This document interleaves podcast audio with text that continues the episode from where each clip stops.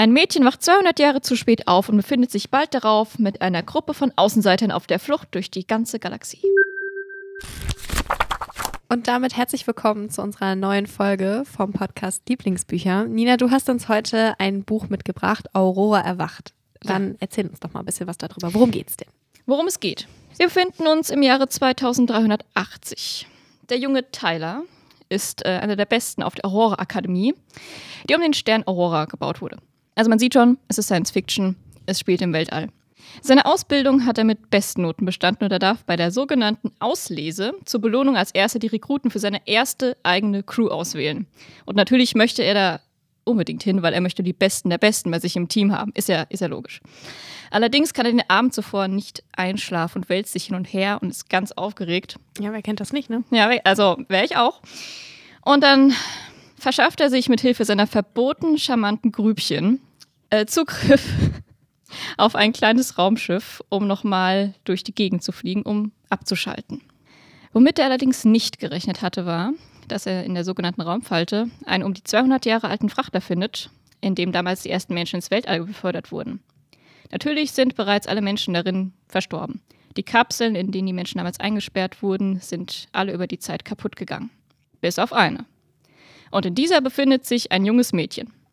Tyler rettet in einer waghalsigen Aktion das Mädchen, riskiert dabei sein Leben und verpasst die Auslese. Er kommt also zurück, bekommt erstmal mächtig Ärger, wird erstmal eingesperrt und untersucht, ob es ihm gut geht. Das Mädchen wird in die Krankenstation gebracht, um zu gucken, lebt sie noch, wacht sie irgendwann auf. Und Tyler ist mächtig sauer.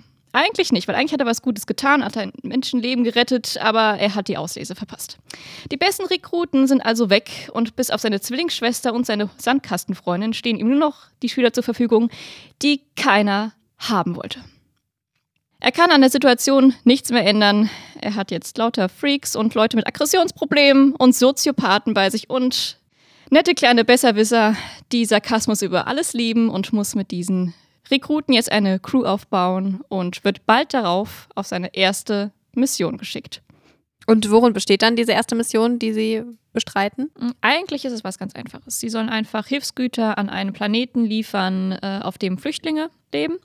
Und es läuft auch erstmal alles ganz gut, wobei es gibt so ein paar Komplikationen, weil manche sich selber als Crew-Anführer sehen und da gibt es ein paar Kabeleien. Es ist wahnsinnig unterhaltsam geschrieben, wirklich auch die die Streitereien zwischen den Crewmitgliedern. Also die Probleme, die jetzt auftreten, weil er eben so eine schreckliche Crew zusammengestellt bekommen ja, hat. Ja, schrecklich unterhaltsam würde ich sie nennen. Also sie sind okay. wirklich wahnsinnig großartig. Jeder einzelne Charakter in sich selber ist einfach ein Meisterwerk. Und diese Mission gerät außer Kontrolle, als die merken, dass das Mädchen, was 200 Jahre lang in dieser Kapsel eingesperrt war, wach ist und sich auf dem Raumschiff befindet. Und alle erstmal nicht wissen, was machen wir jetzt mit ihr? Warum ist sie hier? Ja, ich habe mich schon gefragt, wann die Aurora wieder auftaucht. genau, genau. Die, das Mädchen heißt nämlich auch Aurora. Der Stern heißt Aurora, sie heißt Aurora, die Akademie heißt Aurora und es ist alles für sie, besonders für sie, sehr verwirrend, weil sie ja 200 Jahre lang geschlafen hat.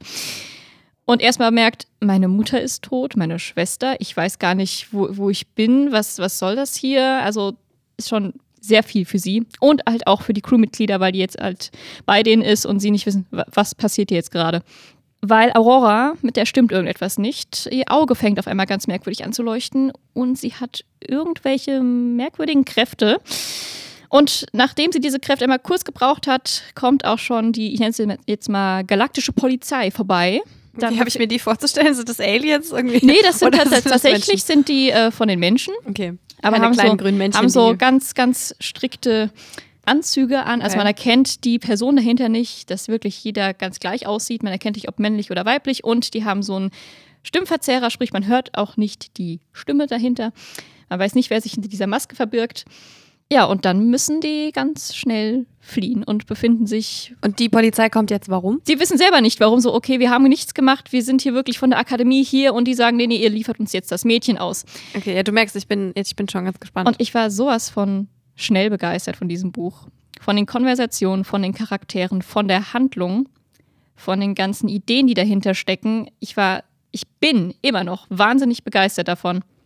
Die Charaktere sind so unsagbar lustig, unterhaltsam und sowas von wahnsinnig, dass man sie einfach nur lieben muss. Und das macht dieses Buch einfach so atemberaubend genial. Okay, dann vielen, vielen Dank. Ich bin auch schon ganz gespannt. Ich habe schon gehört, du hast schon zwei andere Kolleginnen überzeugt, Ja. äh, das auch zu lesen. Und ich hoffe, dass es äh, unseren Hörern genauso geht. Und ähm, ja, dass ihr jetzt auch Lust habt, ähm, Aurora erwacht zu lesen. Ist der erste Teil. Und der zweite Teil, Aurora entflammt, ist jetzt auch vor kurzem rausgekommen. Ihr könnt also direkt weiterlesen, wenn es euch genauso gut gefällt wie der Nina. Und wir wünschen euch ganz viel Spaß damit.